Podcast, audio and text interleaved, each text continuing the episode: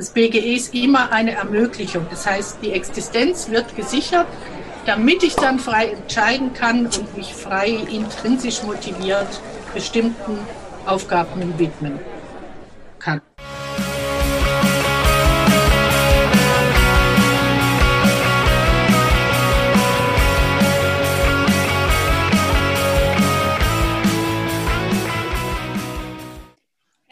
willkommen in der Wirtschaft, Ina und Rudi. Schön, dass ihr da seid. Mit was stoßen wir denn heute an? Ich stoße mit Ingwertee an. Und ich habe eine Blutorangenlimonade. Ja, bei mir gibt es heute einen Gaffel Wies. Zum Wohle. Zum Wohle. Zum Wohl.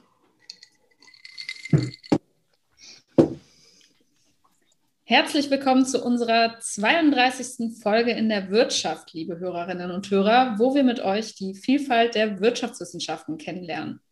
Dafür sprechen wir mit Expertinnen aus verschiedenen Teil- und Nachbardisziplinen der Wirtschaftswissenschaften über ihre, ihre Forschung bzw. Arbeit und über aktuelle und gesellschaftlich relevante Themen. Am Mikro sind für euch heute Rudi und Julia und zu Gast ist bei uns heute Ina Pretorius. Mit ihr wollen wir über Care-Ökonomie und ein bedingungsloses Grundeinkommen sprechen. Hallo Ina, schön, dass du heute da bist. Hallo, freut mich auch, dass ich da bin. Ja, hallo auch von meiner Seite. Ina, du bist feministische Theologin, hast in Tübingen, Zürich und Heidelberg Germanistik und evangelische Theologie studiert und an der Theologischen Fakultät Heidelberg promoviert und arbeitest jetzt als freie Autorin und Referentin. Zudem hast du das Netzwerk Care Revolution mit initiiert. Viele werden dich wahrscheinlich auch von Twitter kennen, wo du dich unermüdlich dafür einsetzt, dass der Care-Sektor in den Wirtschaftswissenschaften mehr Beachtung findet. Darüber möchten wir heute auch mit dir sprechen. Was mich aber vorab interessiert ist, wie kam es dazu, dass du dich als Theologin mit wirtschaftlichen Themen befasst? Also das ist schon eine längere Geschichte, weil mein Spezialgebiet schon von Anfang des Studiums an war die Sozialethik. Ähm, das heißt, ich habe immer schon das Fenster aus der Theologie zur Welt aufgemacht, ähm, weil ich politisch interessiert war, weil ich auch mich politisch engagiert habe. Äh, dass ich dann nicht Ökonomie studiert habe, es war eigentlich eher die Frage, warum studiere ich jetzt nicht Politikwissenschaft oder vielleicht auch Philosophie, Ethik oder so, äh, das war, dass ich äh, schon so ein Faible habe für die Transzendenz. Das heißt, für dass immer irgendwie noch ein Fenster zu etwas offen ist, was ich nicht so kenne. Also was, das nennt die Theologen, Theologinnen Transzendenz. Man kann es auch Gott nennen oder das Göttliche. Und das fasziniert mich nach wie vor. Wobei ich jetzt, ich bin ja jetzt pensioniert seit ein paar Wochen. Und äh, Glückwunsch. Danke. ähm, und jetzt habe ich irgendwie das Gefühl, in diesem Fach, in dem ich ziemlich viele Bücher geschrieben habe und auch unzählige Vorträge gehalten und neue Theorien entwickelt und so weiter, da ist jetzt irgendwie wie alles gesagt. Also es wurde mir in der Theologie so ein bisschen langweilig. Und dann bin ich zurückgekommen zu der Frage, über die ich eigentlich schon promovieren wollte, nämlich die unbezahlte Arbeit. Ich habe mich ziemlich engagiert schon in den 80er Jahren des vergangenen Jahrhunderts in der sogenannten feministischen Hausarbeitsdebatte da kam das ja so ganz stark auf nach 68, äh, dass da ein riesiges Arbeitsvolumen einfach nicht äh, anerkannt, nicht bezahlt, nicht gewertschätzt und so weiter, nicht in den Medien, nicht in der Wissenschaft vorkommt.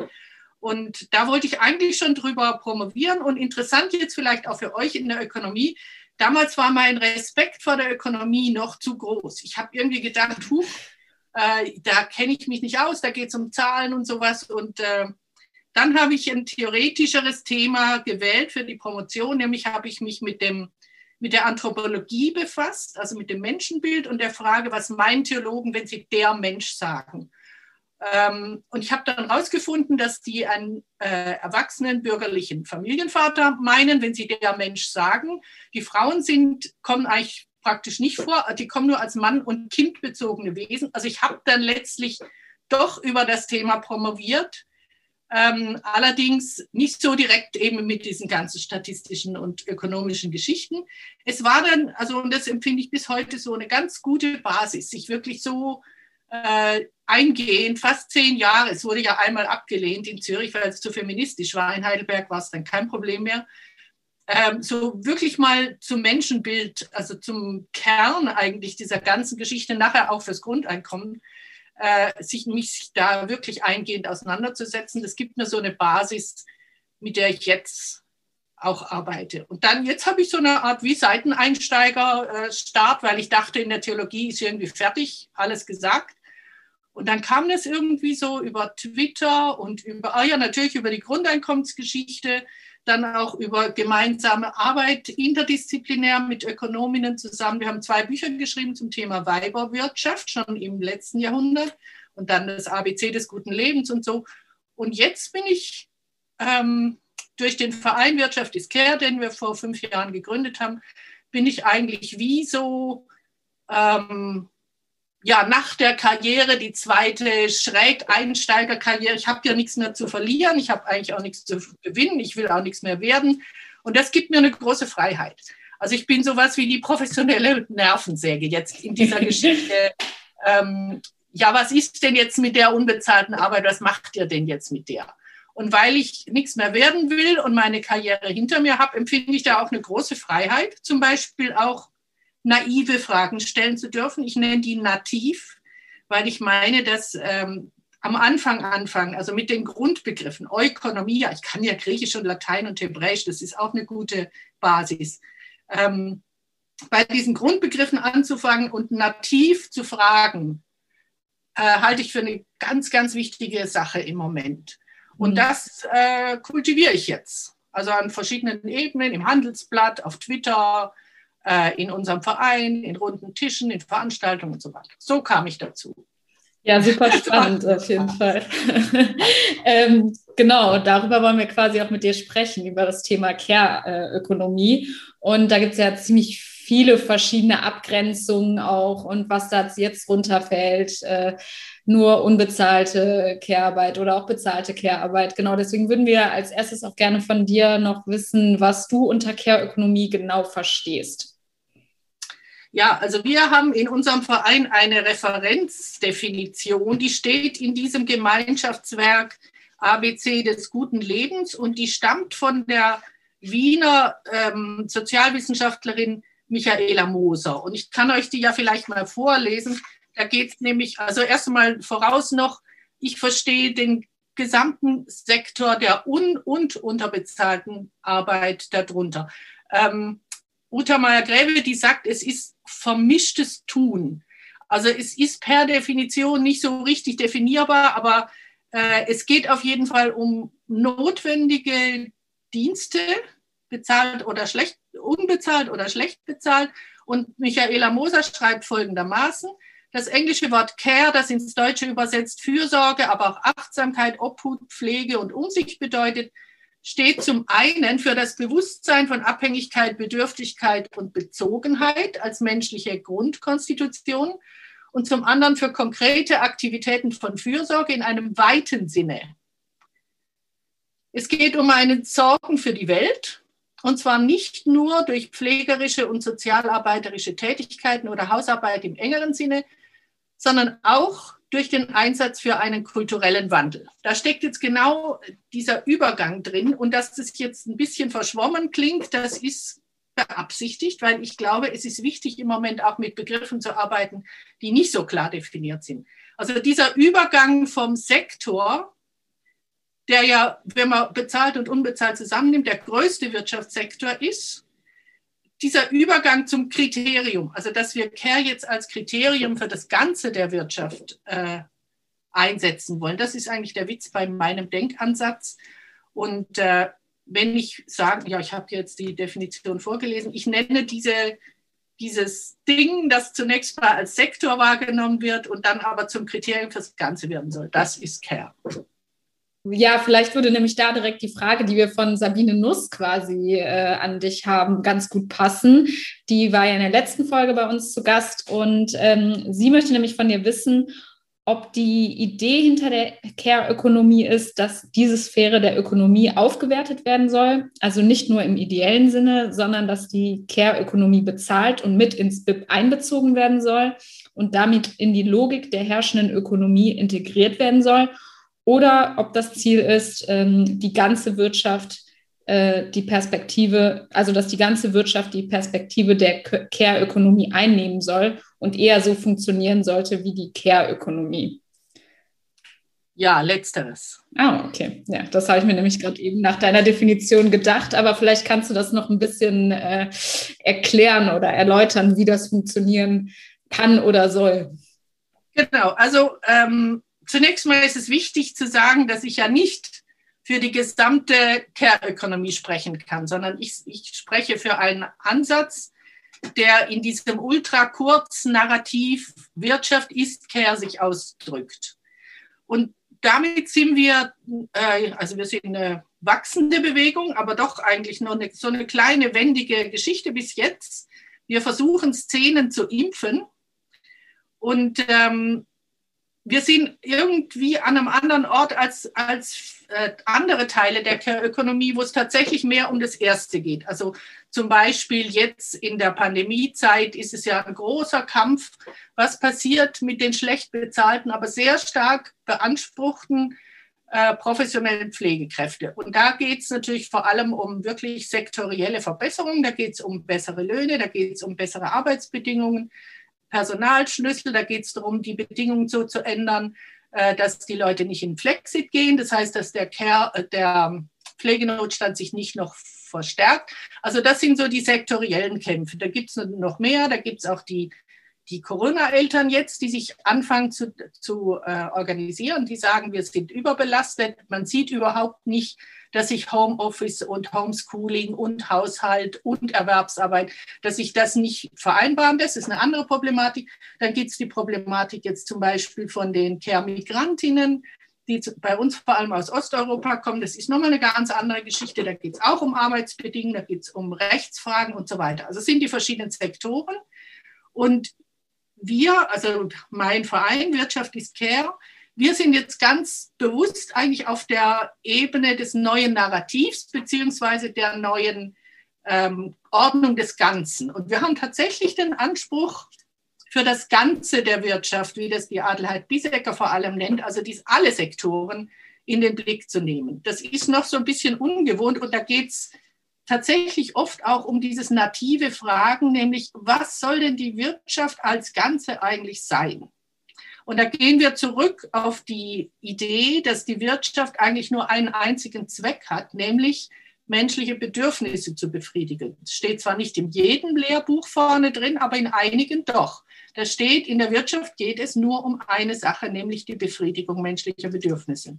Und wenn ich mir jetzt überlege, Befriedigung menschlicher Bedürfnisse, was ist denn das? Ja, das ist die Sorge füreinander.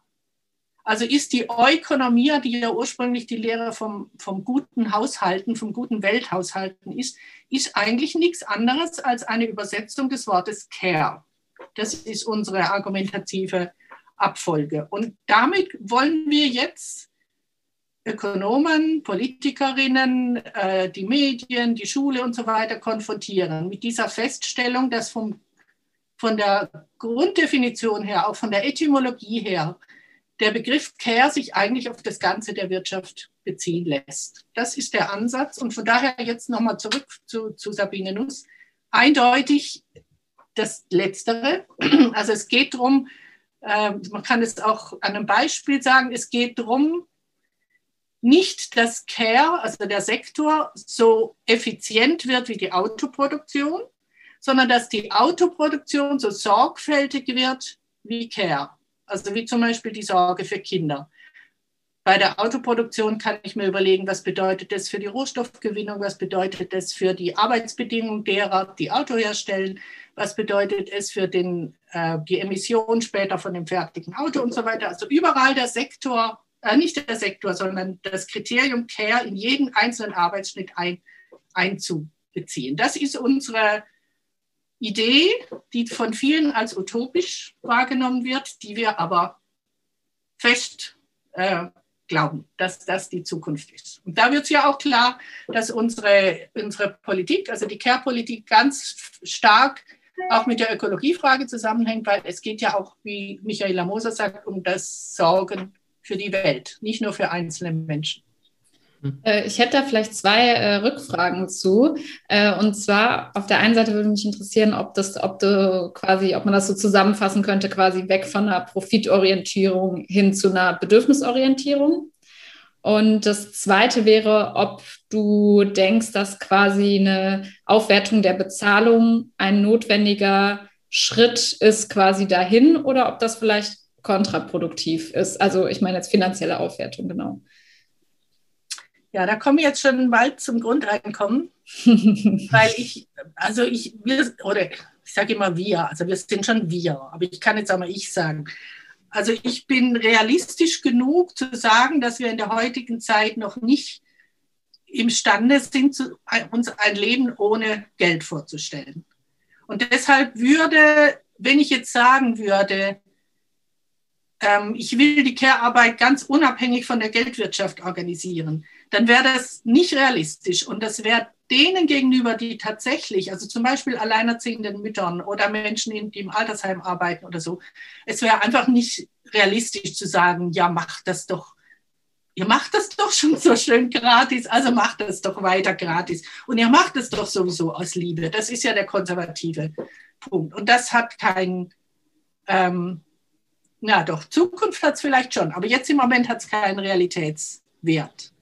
Und da komme ich jetzt auf das Prinzip des Grundeinkommens zu sprechen, weil ich glaube, dass das, was ich das Malocher-Prinzip nenne, was vor allem auch in der Linken vertreten wird, also so, ähm, wenn du anständig einen Job hast und arbeitest, dann hast du ein Recht für deine Arbeit anständig bezahlt zu werden, damit du nachher deine Familie ernähren kannst. Und so dieses Malocher-Prinzip. Und von dem halte ich nicht mehr so viel. Ich glaube, dass das keine Zukunft hat. Es war ja auch nie wirklich flächendeckend in Kraft. Also das sieht man einerseits an der unbezahlten Haushaltsarbeit, die ja immer ein Anhängsel war, andererseits aber auch an den Höhen. Also die ganz Reichen, bei denen gilt ja Lohn für Leistung auch nicht. Die haben ja Lohn ohne Leistung. Also die Rentiers zum Beispiel. Sodass ich also nicht meine, dass wir jetzt, dass wir das Problem lösen dadurch, dass wir das Malocher-Prinzip jetzt auch für die für die unbezahlten Care-Arbeiterinnen einführen, weil erstens halte ich das, also die, die Care-Arbeit jetzt in der unbezahlten Hausarbeitsform hat ja nicht die Form eines Jobs, sondern die ist ja eigentlich 24 Stunden Präsenz. Und wie will ich jetzt daraus einen Job machen? Es gibt zwar eine große Fraktion in der Care-Bewegung, alle so rund um Mascha Madeurin zum Beispiel hier in der Schweiz, die sagen, doch, das müssen wir so machen. Wir müssen die Haushaltsarbeit bezahlen, weil alles andere ist irgendwie eine Weiterführung der Ausbeutung. Hat was. Also ich sage, es hat was. Und trotzdem meine ich, dass es längerfristig nicht die Lösung ist und dass wir längerfristig darauf hinarbeiten müssen, dass sowas wie eine Ermöglichung sinnvollen Tuns durch eine bedingungslose Sicherung der Existenz. Das halte ich für das Modell der Zukunft. Dass das auch Nachteile hat, da können wir vielleicht später drüber reden. Hat mhm. sicher auch Nachteile. Genau, aufs bedingungslose Grundeinkommen kommen wir gleich nochmal ganz detailliert. Vorab wird mich jetzt aber nochmal interessieren, Ina, du sagst, dass der Care-Bereich der größte Wirtschaftssektor ist. Und mich würde jetzt mal interessieren, wie misst du das? Oder wie kommst du auf diese Aussage? Ja, da gibt es ja die Messungen. Und wenn ich die jetzt alle referieren würde, dann hätten wir mindestens drei Stunden zu tun. Dies wurde ja damals in der Weltfrauenkonferenz von Peking 1995 war das ja eine der Forderungen, dass diese Arbeit, ähm, von der die feministische Hausarbeitsdebatte Kenntnis genommen hatte, die sie aber noch nicht beziffern konnte, dass die statistisch erfasst wird. Und das ging dann los, so bei, hier in der Schweiz zum Beispiel 1997, also ist länger als 20 Jahre her. Ähm, bei uns wird es alle drei bis vier Jahre erfasst, in Deutschland leider nur alle zehn Jahre mit den Zeitbudgetstudien. Und da gibt es dann diese Satellitenkonten und die sind je nach Land unterschiedlich, aber es gibt doch bestimmte Richtlinien, wie das gemessen wird durch Befragungen, ähm, durch Monetarisierungen. Es gibt also hier in der Schweiz ganz interessante Ansätze, auch die sind natürlich total umstritten. Also wie kann man denn das in Geldwert ausdrücken? Also wird es sozusagen ein Einheitstarif oder wird da jede einzelne Handlung, die eine Frau oder ein Mann im Haushalt vollzieht, also das Kochen als Köchin äh, nach dem Tariflohn der Köchin und das Hausaufgaben betreuen nach dem Tariflohn der Nachhilfelehrerin und so weiter. Das ist sehr umstritten, aber äh, egal wie umstritten, es existiert. Mhm. Und ähm, anhand dieser, dieser, äh, auf, dieser statistischen Erhebungen, die jetzt inzwischen mehr oder weniger gut in vielen Ländern gemacht werden, vorbildlich habe ich mir sagen lassen von der Frau, die bei uns in Neuchâtel das macht, vorbildlich seien im Moment Großbritannien und die Schweiz. Ähm, äh, aber überall wird es, also überall, in, in Europa, glaube ich, OECD, glaube ich, überall wird es jetzt erfasst. Und ähm, die Ergebnisse sind zwar nicht überall identisch, aber sind äh, einheitlich so, dass es tatsächlich der größte Wirtschaftssektor ist. Das werde ich jetzt nicht im Einzelnen beziffern, weil das wäre wirklich ein bisschen zu lang. Okay, aber es gibt ein Maß, das sozusagen versucht, Erwerbsarbeit und Care-Arbeit zusammenzuführen. Ja. Okay. Das nennt sich Satellitenkonto Haushaltsproduktion, jetzt für den unbezahlten Sektor.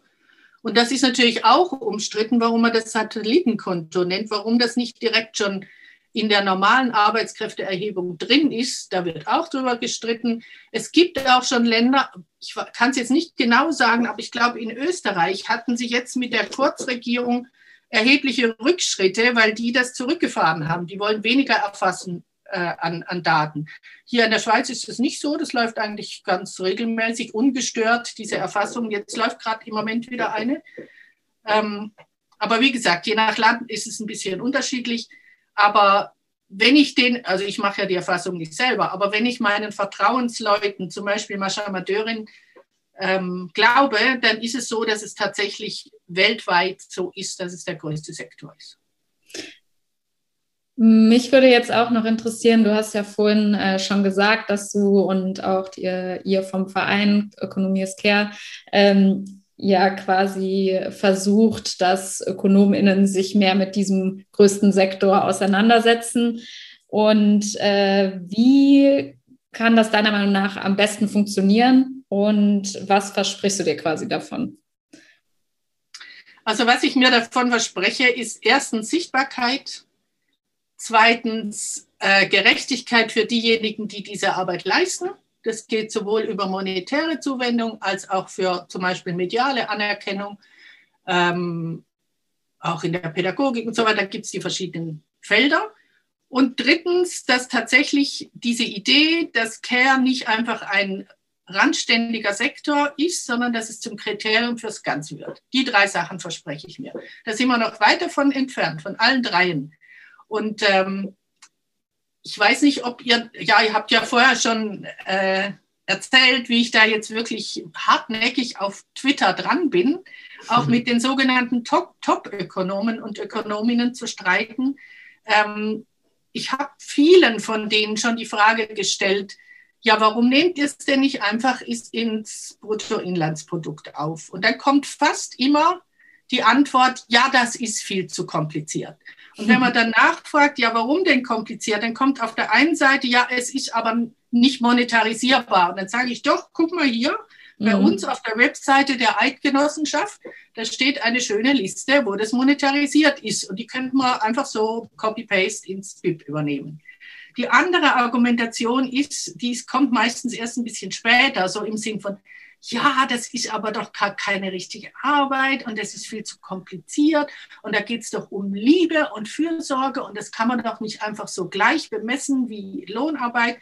Ähm, da muss ich dann sagen, ja, also ist jetzt zum Beispiel, wenn ich dir dein Klo putze, ist das jetzt wirklich so emotional? Ist Kloputzen zu Hause emotionaler als Kloputzen in der Firma, wo es selbstverständlich bezahlt wird, wenn auch schlecht? Und dann ist meistens das große Schweigen. Mhm. Also ich habe das ja auch in einem Blogpost mal, ich habe die fünf Jahre Nachfragearbeit zusammengefasst und da gibt es verschiedene Kategorien. Da gibt es diejenigen, die einfach gar nichts mehr sagen, die Schweigsamen. Dann gibt es die, die in irgendwelche große, ähm, große Elaborate, die mich überschwemmen mit Worten, die aber irgendwie nichts klären. Dann gibt es die, ähm, was ist die dritte Kategorie, weiß ich jetzt gerade, die Schweigsamen, die Beredten, äh, ja, am Schluss kommen die Irritierten. Also es gibt tatsächlich dann auch, das war zum Beispiel hier der Chefredakteur der Handelszeitung, der gesagt hat, das sind so immens große Beträge, die man da verschieben müsste, wenn man das tatsächlich Also wenn es würde ja dann ungefähr 40 Prozent des Bruttoinlandsprodukts würde das betragen. Und wenn man tatsächlich in Erwägung ziehen würde, das alles zu bezahlen, das wären riesige Beträge. Äh, Maschera Döring hat errechnet, dass den Frauen in der Schweiz, für Deutschland weiß ich es jetzt nicht, wenn man alles zusammennimmt, also sowohl den Gender Pay Gap als auch den Overall, overall äh, Care Gap, heißt es, glaube ich, wenn man das alles zusammennimmt, dann sind das pro Jahr 100 Milliarden Franken, Schweizer Franken, ein Riesenbetrag. Und es gibt tatsächlich auch die Ökonomen, die zum Beispiel von mir verlangen, dass ich sie aus ihrer Adressenliste streiche, weil sie nicht mehr das wissen wollen. Sie wollen es einfach nicht wissen. Aber die sagen dann immerhin schon, zwei, drei haben schon gesagt, sie fühlen sich echt überfordert von der Frage und deshalb wollen sie da nichts mehr damit zu tun haben. Aber es gibt diese verschiedenen Kategorien und das ist interessant. Im Moment habe ich so ein bisschen das Gefühl, dass die meisten gar nicht mehr darüber reden wollen, also dass die Kategorie der Schweigsamen ähm, wächst. Ja, weil es wirklich eine große Herausforderung ist, damit einen Umgang zu finden. Mhm. Und gibt es auch welche, die sagen, ja, stimmt, ähm, muss man machen und mache ich jetzt? Oder also ich meine, okay, äh, das, das kann natürlich schlecht eine Person oder ein Ökonom dann entscheiden, okay, jetzt berechnen wir das BIP anders. Aber äh, der oder die sagt, okay, ich werde mich versuchen, dafür einzusetzen. Ja, gibt es vereinzelt auch. Es gab auch, wir hatten mal einen eingeladen von der Uni St. Gallen zu einem Gesprächsabend und der hat eigentlich den ganzen Abend nichts anderes gesagt, als ihr habt recht, ihr habt vollkommen recht, mhm. ja, ist richtig, es ist ein Problem, ihr habt vollkommen recht. Und dann haben wir gefragt, ja, und jetzt? Was machen wir jetzt? Und dann kam die Antwort, ja, wir haben Wissenschaftsfreiheit. Sie können nicht verlangen, dass wir das machen, weil wir entscheiden selber, welche Themen wir bearbeiten wollen. Das war der, die, das eine Argument. Und das andere Argument war dann, mein Fachgebiet ist halt ein anderes. Und wenn ich jetzt äh, in der Haushaltsökonomie tätig werde, wäre, dann würde ich das selbstverständlich machen. Aber ja, weil Sie haben ja recht und so kam dann wieder. Ähm, aber es war dann auch irgendwie ohne Ergebnis. Und es gibt ja die Haushaltswissenschaft. Das Problem ist, dass die total unterdotiert ist und auch laufend weiter gestrichen wird. Also es, es gab ja diese in Gießen zum Beispiel, in Stuttgart-Hohenheim, in Bonn, glaube ich, weiß also jetzt für Deutschland. Da gab es die Haushaltswissenschaft und die wurde dann so peu à peu überführt, zum Beispiel in eine ziemlich naturwissenschaftliche orientierte Ernährungsforschung oder so. Äh, Im Prinzip existiert die Wissenschaft, es gibt auch Literatur, es gibt auch Forschung jetzt außerhalb der Ökonomie, vor allem in den Sozialwissenschaften, Soziologie, Gender Studies, aber dass jetzt wirklich einer gesagt hätte, okay, ich mache mir das zu eigen, dieses Anliegen, und ich versuche jetzt da was zu wirklich in Gang zu setzen, habe ich jetzt so noch nicht erlebt. Jetzt gibt es ja in der Ökonomik die Strömungen der feministischen Ökonomik und der Familienökonomik, die versuchen, die Care-Ökonomie zu berücksichtigen. Denkst du, dass das schon genug ist oder hast du das Gefühl, dass wir uns da auf der Stelle bewegen und nicht vorankommen? Also ich komme ja auch aus dem Feminismus, ähm, komme aus der feministischen Theologie, vor allem habe viel feministische Theorie gelesen. Das ist eine Basis von mir, ohne das kann ich überhaupt nicht denken.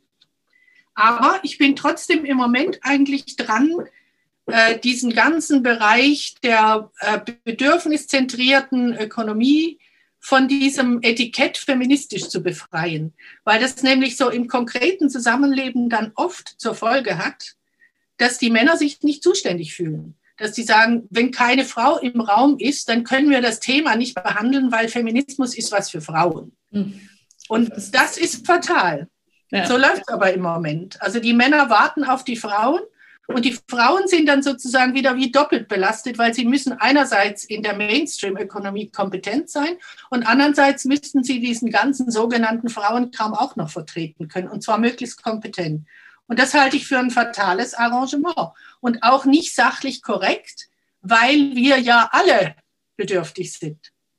Also ich, ich denke immer, also ich denke, je länger, je mehr auch weniger vom Subjekt das Caring ist, sondern von der Bedürftigkeit aller, denke ich aus. Ich denke viel so vom Kleinkind her.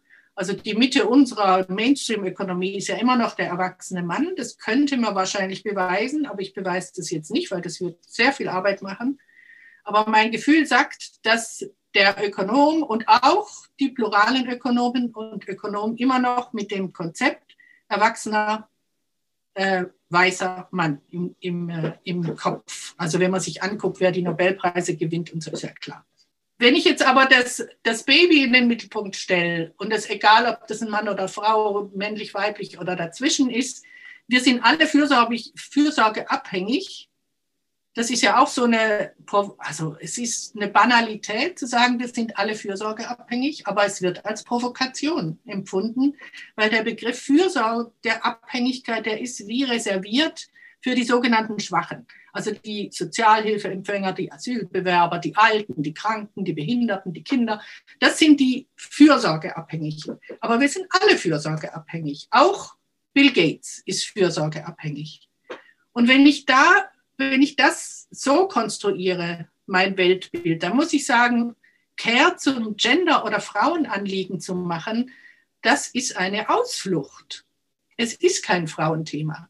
Und deshalb wehre ich mich jetzt auch je länger, je mehr dagegen, dass der feministischen Ökonomie so in, in diesem pluralen Konzert, alle machen so ein bisschen verschiedene Methoden und das Caring wird nicht ins BIP eingeschlossen, sondern es wird zur Frauenproblem deklariert.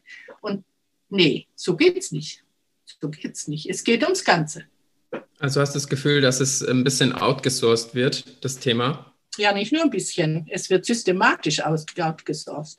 Und zwar habe ich das, also das habe ich auch bei ganz fortschrittlichen Ökonomen, Ökonomen immer dieser Reflex, solange keine Frau im Raum ist, können wir die Care-Problematik nicht angehen. Mhm. So ein Quatsch. Mhm.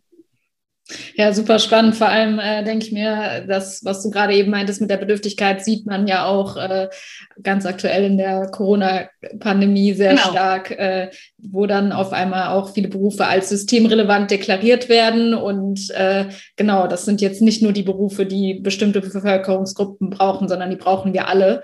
Und äh, das ist auf jeden Fall auch ein wichtiger Punkt. Und da ist ja natürlich auch äh, ganz stark in der Debatte, dass das einfach zu wenig entlohnt ist. Ähm, erhoffst du dir was dadurch quasi, dass jetzt das aktuell eigentlich mehr Sichtbarkeit hat, medial vielleicht auch, dass sich daran was verändert an dem gesellschaftlichen Ansehen vielleicht auch von solchen Tätigkeiten? Ich hoffe es. Also kurzfristig war es auf jeden Fall so. Und ob das langfristig wieder verdrängt wird oder ob wir das jetzt diesmal tatsächlich schaffen, dass es nicht verdrängt wird, das weiß ich nicht. Das ist wirklich auch eine Frage des politischen Drucks. Ich glaube sowieso, dass, ähm, also, was ich ja mal ganz schrecklich fand, also eine furchtbare Aussage, hat mir ein Top-Ökonom, wirklich ein, ein, ein fortschrittlicher, guter Ökonom, hat, hat zu mir gesagt, persönlich, erwarten Sie nicht, dass Ökonomen aus Einsicht handeln. Da dachte ich, ist ja der Wahnsinn. Also die sind auch Wissenschaftler, ihr seid auch Wissenschaftlerinnen, dann ist doch der Kern des Ethos des Wissenschaftlers ist, aus Einsicht zu handeln. Und mhm. wenn mir einer sowas sagt, dann denke ich ja, okay, was ist die Ökonomie? Eine Interessenvertretung, die, die reagiert nur auf Druck, also auf Lobbyismus oder auf, ja, wie, dass wir als Care-Arbeiterinnen jetzt auf die Straße gehen, das tun wir ja auch schon. Aber eigentlich müssten doch Ökonomen, Ökonomen, wenn sie sehen, da gibt es ein Problem, dann müssten sie doch von sich aus daran gehen. Und es gibt Probleme, die kann ich als Nicht-Ökonomie tatsächlich nicht lösen. Also ich weiß nicht, wie man damit umgehen soll, dass es so Riesenbeträge sind, die da verschoben werden müssten. Ich weiß es wirklich nicht. Ich weiß auch nicht, jetzt nochmal zum Grundeinkommen, wie das Grundeinkommen tatsächlich ähm, nachhaltig finanziert werden kann. Jetzt kurzfristig schon, da kannst du die Reichen besteuern und da kannst du ziemlich lang Grundeinkommen ähm, auszahlen. Aber wir wollen ja eigentlich nicht, dass wir das in 20 Jahren immer noch Ultrareiche zu besteuern sind. Wollen wir ja nicht. Also wie können wir dann das Grundeinkommen nachhaltig finanzieren? Weiß ich nicht. Aber ich meine, wenn ein politischer Wille da wäre, dass es ein Grundeinkommen braucht, dann müssen Ökonominnen und Ökonomen in der Lage sein, die Finanzierung zu regeln. Das ist doch euer Job. Ja, zumindest Wege dafür äh, zu finden, das stimmt. Ja, und da, da, da ist mir die, die Greta Thunberg immer so ein Vorbild, weil die sagt ja auch, ich benenne die Probleme, aber ich als 17-jähriges Mädchen, mhm. ich kann die nicht lösen. Ihr müsst die Probleme lösen. So mache ja. ich das auch. Ich sage, ich bin eine pensionierte Theologin, ich kann das Problem mit, ich kann auch nicht gut mit Zahlen umgehen. Aber bitte löst ihr das Problem und zwar aus Einsicht, ohne dass ich jetzt alle Frauen auf die Straße bringen muss, weil das schaffe ich nicht. Ja, ja, und das ist ja auch der Job, ne? Eigentlich sollte es der genau, Job sein. Genau, das ist euer Job. Ja, ja gut, äh, wir haben jetzt gerade schon das äh, Grundeinkommen ein, zwei, dreimal äh, angesprochen. Ich würde sagen, wir beenden den ersten Themenblock und kommen zur Fragentrommel, oder Rudi? Hast du noch Fragen? Ja, ähm, können wir gerne machen. Ich wollte nur vielleicht einen kurzen Werbeblock noch einblenden, äh, sozusagen, weil wir in unserer zwölften Folge mit Katharina Mader über feministische Ökonomik gesprochen haben und dabei auch unter anderem über unbezahlte Arbeit gesprochen haben. Also, liebe Zuhörerinnen und Zuhörer, wenn ihr noch nicht genug von dem Thema habt, dann äh, haben wir noch einen ganzen Podcast für euch, ähm, den ihr euch gerne anhören könnt. Ja, und jetzt gerne zur Fragentrommel. Genau, unser allseits beliebtes Element der Fragentrommel. Zur Erklärung nochmal, wir geben dir immer zwei Auswahlmöglichkeiten und du entscheidest dich schnell und intuitiv für eine der beiden, also ohne groß darüber nachzudenken und am liebsten auch ohne äh, Rechtfertigungen und Kommentare. äh, du hast aber einen Joker, also einmal darfst du eine Frage überspringen, Ina. Bist du bereit? Wie viele Fragen kommen denn? Ähm, um, um die zehn sind es. Ui, so viele. bereit? Okay.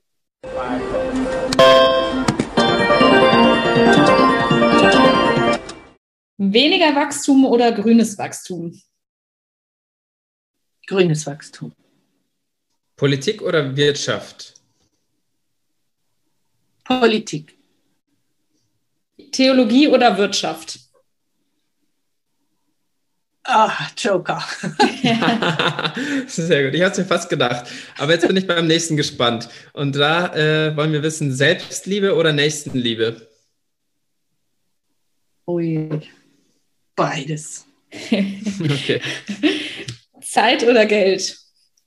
Zeit. Mehr Staat oder weniger Staat? Mehr Staat. Wer trägt die Verantwortung, die Politik oder das Individuum?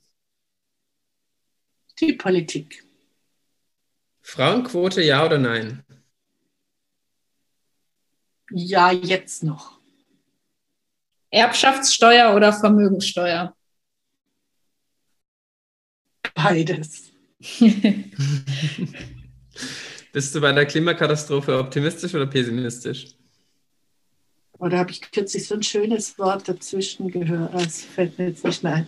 Äh, ich bin berufsmäßig Optimistin. Sehr gut. Das äh, hören wir da sehr selten, aber sehr gerne. genau. Okay, vielen Dank, dass du dich darauf eingelassen hast. Das war es auch schon. Äh, auch für an unsere ZuhörerInnen, falls ihr interessante oder lustige Fragen habt, die wir unseren Gästinnen hier in der Fragentrommel mal stellen sollen, dann meldet euch sehr gern bei uns. Ja, Ina, du hast ja das bedingungslose Grundeinkommen jetzt schon ein, zweimal erwähnt. Ein Modell, um Care-Arbeit finanziell zu entlohnen, beziehungsweise Personen, die hauptsächlich Care-Arbeit leisten, finanziell abzusichern, ist ja eben genau die Idee eines bedingungslosen Grundeinkommens, für das du ja auch ein, eine starke Fürsprecherin bist. Du beschäftigst dich schon sehr lange mit dem BGE. Wie kamst du dazu und warum genau findest du es so vielversprechend, insbesondere im Vergleich zu anderen Möglichkeiten der Grundsicherung? Also erstmal ähm, finde ich es ganz wichtig zu sagen, das BGE ist nie ein Lohn. Also die, äh, die Hausarbeit oder die Care-Arbeit, die jetzt unbezahlt geleistet wird, die wird dadurch nicht belohnt, sondern ermöglicht. Das BGE ist immer eine Ermöglichung. Das heißt, die Existenz wird gesichert, damit ich dann frei entscheiden kann und mich frei intrinsisch motiviert bestimmten Aufgaben widmen könnte ich nicht ganz provokant äh, sagen, funktioniert es dann nicht gerade auch? Ohne? Ja, ohne, ohne Lohn meinst, also ohne Ermöglichung. Ja, eben leider nicht in der Geldwirtschaft. Natürlich, klar gibt es Fälle. Also in dem traditionellen Ehepaarmodell, was wir ja jetzt eben nicht mehr haben, also wo der, der Lohn des Mannes traditionell für die ganze Familie reicht, das ist ja jetzt nicht mehr so, aber das war zum Beispiel in meiner Kindheit noch so da konnte das schon funktionieren. Aber ich meine, dass diese Art von Abhängigkeit, die ja historisch gewachsen ist aus der, aus der Sklaverei, also die Immanuel Kant sagt ja, die Frauen sind Hausvieh. Also sie sind eigentlich ähm, auf einen tierischen Sta Standpunkt äh, herabgewürdigt, dadurch, dass sie zudienen müssen für Kost und Logis, so wie früher die Sklavinnen und Sklaven. Und das ist unwürdig. Das widerspricht der Menschenwürde. Und deshalb, das ist ein ganz wichtiges, was ich jetzt als Ethikerin vor allem sage, ein ganz wichtiges Argument für das Grundeinkommen, dass in einer Gesellschaft, die so stark auf dem Geld aufbaut, also wo man ohne Geld eigentlich wirklich nur im Sinne einer absolut extravaganten äh, Existenzweise überhaupt leben kann. In so einer Gesellschaft gehört ein Grundbetrag an Geld, egal was ich leiste, egal was ich tue, zur menschenwürdigen Existenz. Das ist das wesentliche Argument für das Grundeinkommen. Und ähm, ja, das ist, das ist das wesentliche Argument. Und diese, diese Art, die wir früher hatten, die abhängige Hausfrau, äh, die übrigens dann auch ihren Sex verkauft an den Ehemann, also verkauft, verschenkt oder wie auch immer man das nennen will, das ist eine unwürdige Existenzform, obwohl die im Einzelfall durchaus funktionieren kann. Natürlich, es gibt glückliche Ehen, die so funktionieren. Aber als Struktur ist es ein Abkömmling der Sklaverei und als solches unwürdig. Und das ist der Grund, warum wir ein bedingungsloses Grundeinkommen brauchen. Und zwar nicht nur wegen der Care-Arbeit, sondern im Sinne der Menschenwürde. Wenn man jetzt über das bedingungslose Grundeinkommen spricht und äh, danach sucht, dann gibt es ja sehr viele unterschiedliche Vorschläge, was die Ausgestaltung äh, angeht. Und ähm, darauf wollen wir aber heute aufgrund der Zeit auf keinen Fall eingehen. Äh, was mich interessiert, ist äh, deine Meinung dazu, was die wichtigsten Charakteristika sind, die ein BGB erfüllen muss, um für eine solche finanzielle Absicherung von Care-Arbeit einen Beitrag zu leisten? Also die Bedingung für die Bedingungslosigkeit sozusagen. Da, da möchte ich zurückkommen auf die Unterscheidung zwischen dem neoliberalen Grundeinkommen und dem emanzipatorischen Grundeinkommen. Nur letzteres kann ich vertreten, weil es gibt dieses neoliberale äh, Modell, das sagt, wir speisen die Leute einfach ab, indem wir ihnen pro Monat einen Scheck zusenden und der Rest ist ihr Problem. Also dann können sie auf dem Sofa liegen, sie kriegen auch sonst keine Sozialleistungen mehr, sie kriegen keine Jobangebote, sie kriegen keine Infrastruktur, nichts. Sie kriegen einfach diesen Geldbeitrag. Und das kann ich nicht vertreten. Also ist ganz wichtig. Emanzipatorisch heißt, dass das Grundeinkommen Bestandteil einer Gesamtpolitik ist, die darauf abzielt, die Leute tatsächlich fähig zu machen, äh, mit, mit dieser Art von Zuwendung, bedingungsloser Zuwendung, die übrigens ja anthropologisch begründet ist. Also äh, das, Baby, wenn das auf die, auf die Welt kommt, das kriegt zwar keinen Geldbetrag, aber das kriegt bedingungslose Zuwendung, weil sonst können sie überhaupt nicht leben. Und diese bedingungslose Zuwendung wird übersetzt in einen Geldbetrag ähm, durch das bedingungslose Grundeinkommen. Und das ist aber nur ein Bestandteil. Und das ersetzt weder äh, weitere Zuwendung, zum Beispiel im Krankheitsfall oder im Behinderungsfall, noch eine soziale Infrastruktur, noch sowas wie Beratung, damit, das, damit überhaupt die Menschen, die das nicht von sich aus können, fähig werden, mit dieser Art von Zuwendung, die ja ganz ungewohnt ist, umzugehen. Also es ist ein, ein Bestandteil von einer Gesamtstrategie. Und als solches, meine ich, ist das Grundeinkommen möglich. Wobei, also wir hatten ja hier die Volksabstimmung schon 2016. Jetzt ist die zweite Volksabstimmung unterwegs. Also wir werden in ein paar Jahren wieder drüber abstimmen. Und da hat mal eine weise alte Frau, die hat dann gesagt, ich bin zwar für das Grundeinkommen, aber ich bin froh, dass es jetzt noch nicht kommt, weil wir noch nicht fähig sind. Wir müssen uns an den Gedanken und an diese Art von politischer Praxis erst gewöhnen. Also es hat auch eine Zeitdimension, das Ganze. Aber allein schon die Gespräche um das Grundeinkommen sind ja unheimlich viel wert. Das sind philosophische, mhm. alltagsphilosophische Gespräche, wo es darum geht, wer bin ich überhaupt als Mensch? Warum arbeite ich überhaupt? Was ist überhaupt Arbeit? Wie will ich überhaupt leben? Wie wollen wir leben in Zukunft? Das sind all die Fragen, die sich dann stellen und die sind sehr, sehr äh, wichtig, dass man sich darüber mal nach einer langen Zeit von Lohnsklaverei wieder darüber Gedanken macht. Und zwar kollektiv, nicht nur so im, im stillen Kämmerlein. Ja, ich finde das einen super äh, wichtigen und ähm, spannenden Punkt auch, äh, das äh, immer festzuhalten, dass es dabei auch darum geht, äh, also nicht darum geht, alle anderen ähm, Sozialsicherungen abzuschaffen und das quasi als ein Wisch, um äh, möglichst wenig äh, ja, Bürokratieaufwand zu haben, dann einfach allen das Gleiche zu bezahlen, sondern dass das quasi zusätzlich äh, ist. Das äh, finde ich einen wichtigen Punkt auf jeden Fall.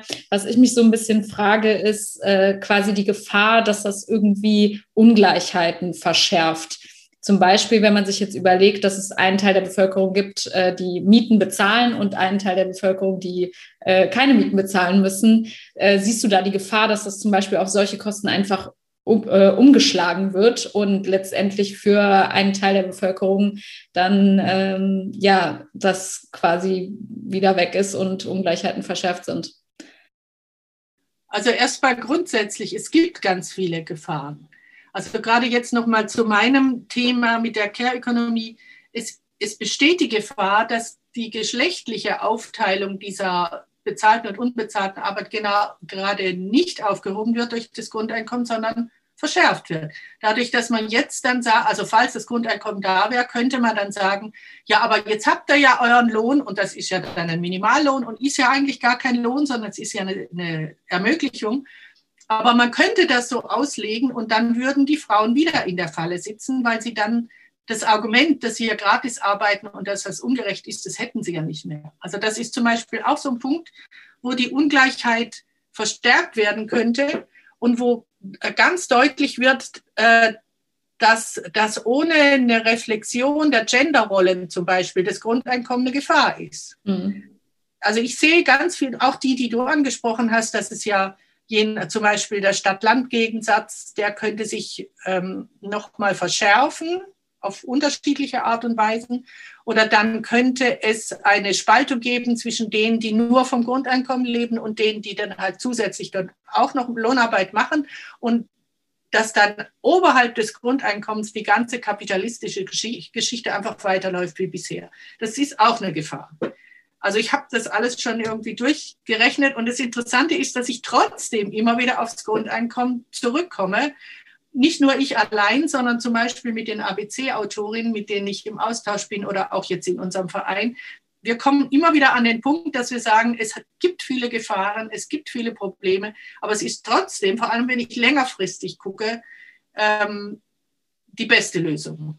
Und was ich aus pragmatischen Gründen jetzt auch noch äh, sagen möchte, es gibt ganz viele Gründe für das Grundeinkommen. Nicht nur die Care-Ökonomie. Ich finde zwar, die, die unbezahlte Arbeit ist der beste Beweis dafür, dass Arbeit, wenn sie Sinn macht, eben nicht nur auf finanzielle Anreize reagiert, sondern auch intrinsisch getan wird. Aber eben nur, wenn sie nicht Bullshit ist, also wenn sie wirklich einen Sinn macht. Äh, aber es gibt noch andere Gründe. Die Digitalisierung ist ein Grund. Dann die Frage, ja, was woll, können wir dieses Malocher-Prinzip so durchziehen? Sollten wir nicht auch so ehrlich sein, dass das mit dem Lohn für Leistung eigentlich nie wirklich funktioniert hat? Dann die Frage des Ausgleichs zwischen den Superreichen, die dann das Grundeinkommen finanzieren würden und so weiter. Dann auch die ökologische Frage. Das Grundeinkommen würde ja zum Beispiel Menschen, die ökologische Ideen haben, äh, das würde ihnen ermöglichen, die tatsächlich umzusetzen, statt immer nur diese Geldjobs zu machen. Es gibt ganz viele Menschen, also in meiner persönlichen Bubble, aber auch insgesamt, die, die unheimlich gerne irgendwas realisieren würden, ihre Häuser isolieren oder Solartechnik erforschen, was weiß ich. Sie können das aber nicht tun, weil sie immer irgendeinen Geldjob brauchen. Also da gibt es ganz viele Stränge, die auf das Grundeinkommen zulaufen. Und deshalb halte ich es für realistischer, dass es tatsächlich kommt, als zum Beispiel ein Hausfrauenlohn. Beim Hausfrauenlohn, da gibt's, es gibt so unendlich viele Frauen, die das überhaupt nicht nötig finden. Es gibt Leute, die unpolitisch sind, die finden, ja, nee, aber das macht man doch aus Liebe und so, sodass auch wenn der Hausfrauenlohn logischer wäre, was ich nicht finde, wäre wahrscheinlich pragmatisch weniger realistisch in der Umsetzung. Und deshalb meine ich, das ist auch ein Grund fürs Grundeinkommen. Es gibt so viele Stränge, die darauf zulaufen. Und wenn wir mit denen allen zusammenarbeiten, dann könnte das tatsächlich gelingen. Mich interessiert jetzt noch die Auswirkung auf den Arbeitsmarkt. Du hast ja vorhin schon angesprochen, dass es nicht nur um unbezahlte, sondern auch um schlecht bezahlte Arbeit geht. Und da interessiert mich, lässt sich durch ein bedingungsloses Grundeinkommen die Ausbeutung von Arbeitnehmerinnen im Niedriglohnsektor beenden oder gibt es weiterhin strukturelle Faktoren, die eine Ausbeutung aufrechterhalten könnten? Ja, das ist eine schwierige Frage. Und es gibt beim Grundeinkommen viele Fragen, die sich ähm, erst beantworten lassen, wenn es tatsächlich da ist. Das ist so ein, also ich meine, die Zukunft ist immer offen. Also egal, was wir politisch entscheiden, wir wissen nie, was in 50 Jahren daraus geworden ist. Es kann ja alles Mögliche passieren, kann eine Pandemie kommen oder Finanzkrise oder irgendwas. Von daher ähm, ist das eine Frage, von der ich meine, die können wir wahrscheinlich erst entscheiden, wenn wir Praxis haben. Also wenn wir die Erfahrung haben, wie es, wie es sich lebt mit dem Grundeinkommen.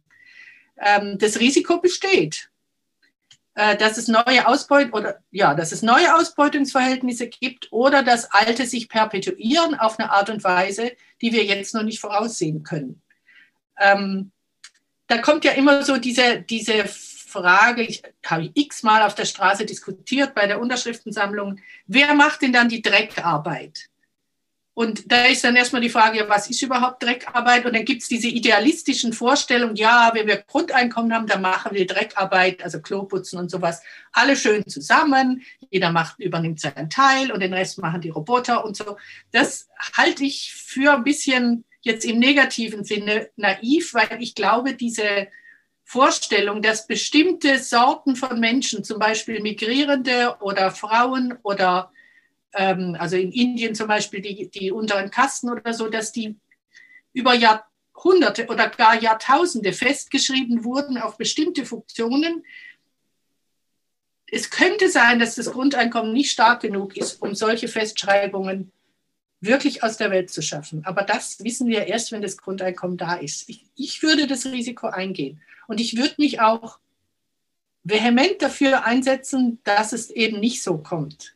Also dass das Grundeinkommen wirklich auch die Chance bildet, solche tief einsitzende Sexismen, Rassismen und so weiter zu bearbeiten auf eine neue Art und Weise, so dass die Betroffenen sich auch ähm, besser daran beteiligen können, weil sie eben abgesichert sind und weil sie diese, diesen Zuspruch, der ja eine bedingungslose äh, Zuwendung be bedeutet, dass sie, denn, dass sie das auch so auffassen, dass sie tatsächlich jetzt das Wort ergreifen können und sagen, ich bin nicht per Hautfarbe oder per Geschlecht dazu prädestiniert, für euch die Dreckarbeit zu machen. Also, das ist eine Hoffnung. Ob das tatsächlich so kommen würde, ich weiß es nicht. Ina, wenn du sagst, dass die Auswirkungen erst durch eine Realisation sozusagen äh, zum Vorschein kommen. Wie stellst du dir denn so eine Umsetzung vor? Wäre das dann eine regionale Umsetzung? Würdest du es deutschlandweit einführen wollen oder direkt Europa? Also das, es geht ja eigentlich gar nicht, dass es überall gleichzeitig eingeführt war, würde. Das wäre natürlich das Beste, wenn man so flächendeckend überall auf der ganzen Welt. Ist leider nicht so. Es gibt ja jetzt schon Pilotversuche, schon viele, in Brasilien, in Namibia gab es was, in Finnland gab es Pilotprojekte. Das Problem bei den Pilotversuchen ist ja, dass die Leute, die daran beteiligt sind, immer schon vorher wissen, dass es in ein paar Jahren wieder aufhört. Und das ist nicht dasselbe, wie wenn das Grundeinkommen tatsächlich per Gesetz eingeführt würde. Aber ich stelle mir das schon vor, also wir sind ja hier in der Schweiz ein bisschen weiter jetzt schon, weil wir hatten die Volksabstimmung schon einmal und jetzt kommt dann bald schon die zweite. Äh, und da Volksabstimmungen bedeuten ja immer, dass die Leute wirklich sich auseinandersetzen, also dass diese Straßenphilosophie stattfindet. Ähm, ich könnte mir vorstellen, dass es in einem kleinen Land, vielleicht in einem reichen Land, aber vielleicht auch in einem armen Land, ähm, zuerst eingeführt wird. Zum Beispiel in der Schweiz oder zum Beispiel in ähm, Botswana oder weiß ich, also das oder in Ruanda. Also so, so Länder, die immer wieder mal Überraschungen produzieren. Das gibt es ja. Also da bin ich, ich bin ja Deutsche, ah, nee, ich bin ja Doppelbürgerin, aber ich bin Fan der direkten Demokratie. Ich würde sie jetzt in Deutschland nicht einführen, aber hier in der Schweiz, wo sie eine lange Tradition hat, ist sie wirklich großartig. Und ich könnte mir vorstellen, dass es hier zu, anfängt und dass dann ähm, die anderen Länder oder die Leute in den anderen Ländern darüber gucken und sehen, aha, es funktioniert oder vielleicht auch nicht. Und dann kann man lernen von den anderen. Wahrscheinlich wird es dann irgendwann mal so kommen. Es gibt ja übrigens Ökonominnen und Ökonomen, die auch sagen, ähm, das Grundeinkommen kommt sowieso.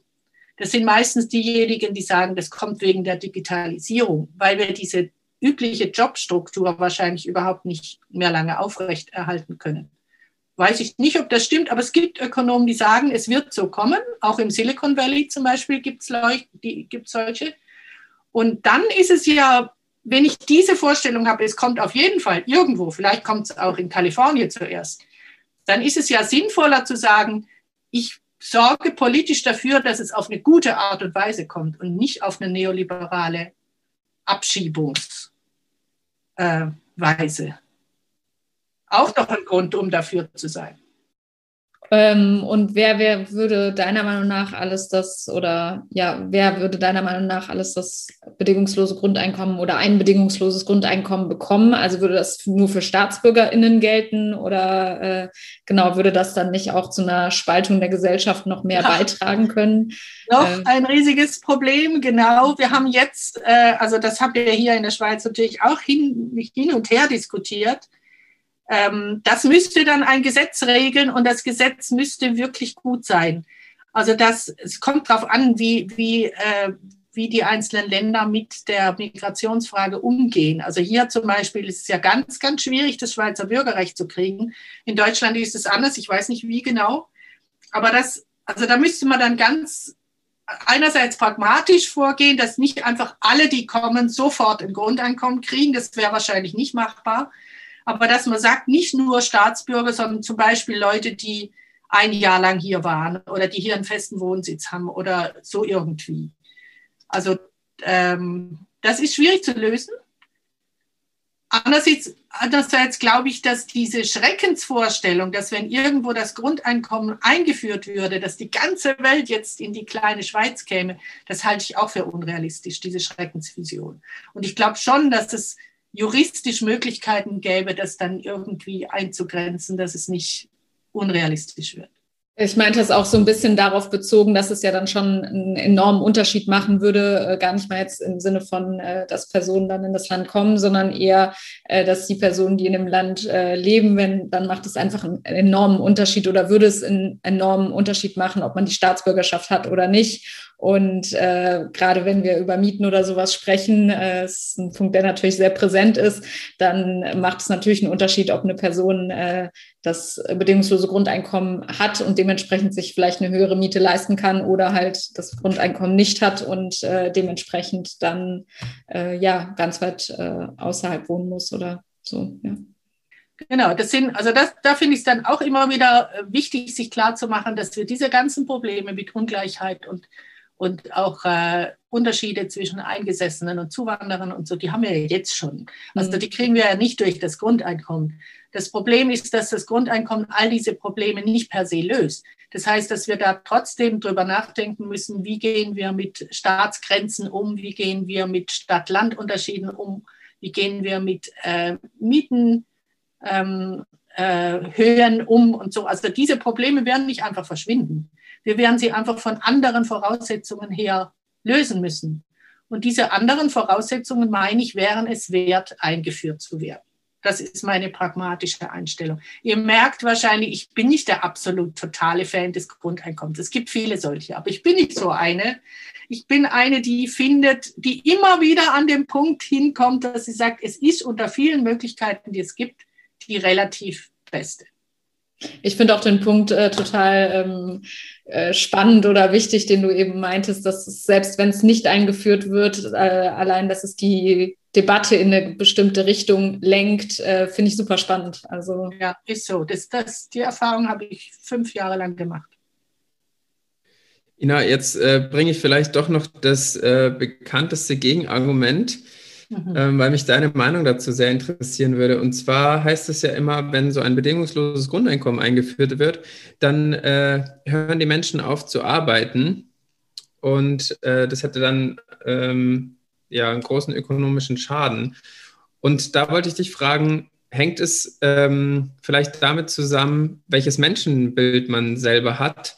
Und wenn ja, welches hast du?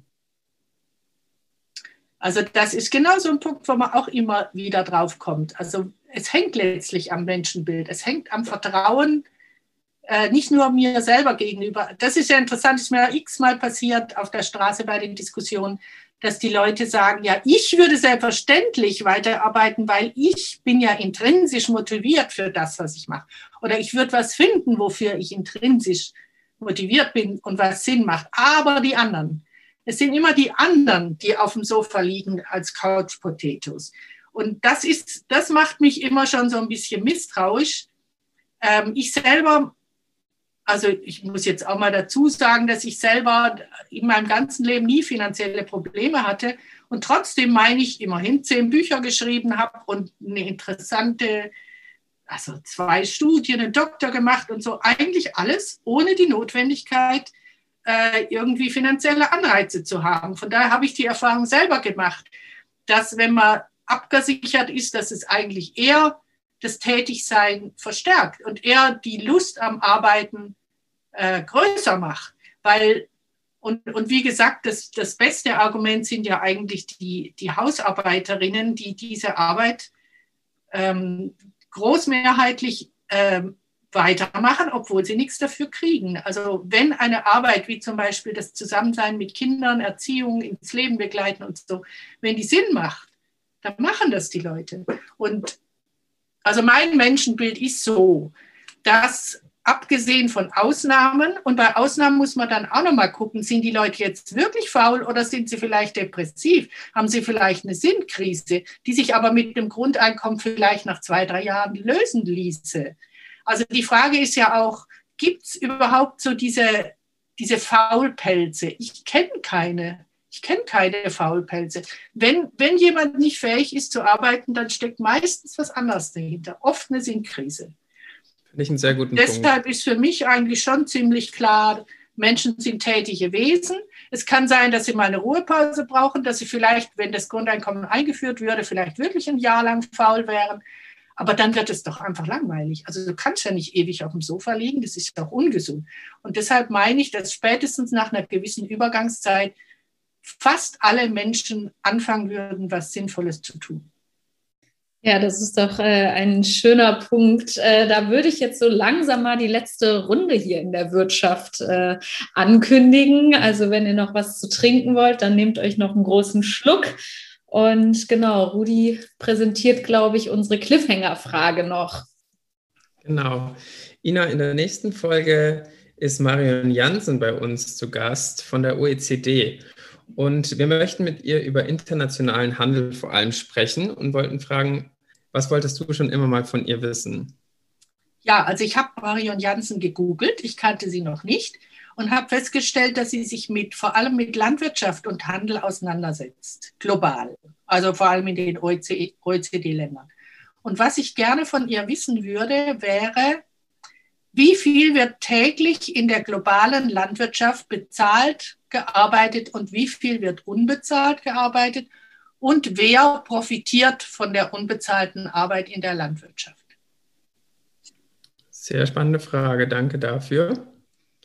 Ja, super. Dann äh, war es das auch schon heute in der Wirtschaft. Äh, genau, wir freuen uns immer über euer Feedback, liebe Hörerinnen und Hörer. Schön, dass ihr heute dabei wart. Und wenn ihr mal eine Runde in der Wirtschaft schmeißen möchtet, dann könnt ihr das natürlich gerne per PayPal oder Patreon machen. Infos dazu findet ihr auf unserer Homepage unter inderwirtschaft.home.blog. Und da findet ihr auch die Quellen zu der heutigen Folge. Genau, danke euch auf jeden Fall, wie gesagt, fürs Zuhören und danke natürlich insbesondere an dich, liebe Ina, dass du heute hier bei uns zu Gast warst. Es war ein sehr spannendes Gespräch. Wir haben viel ja, erfahren über, über Care-Ökonomie und äh, genau, danke, dass du dir die Zeit genommen hast. Vielen Dank. Bis bald.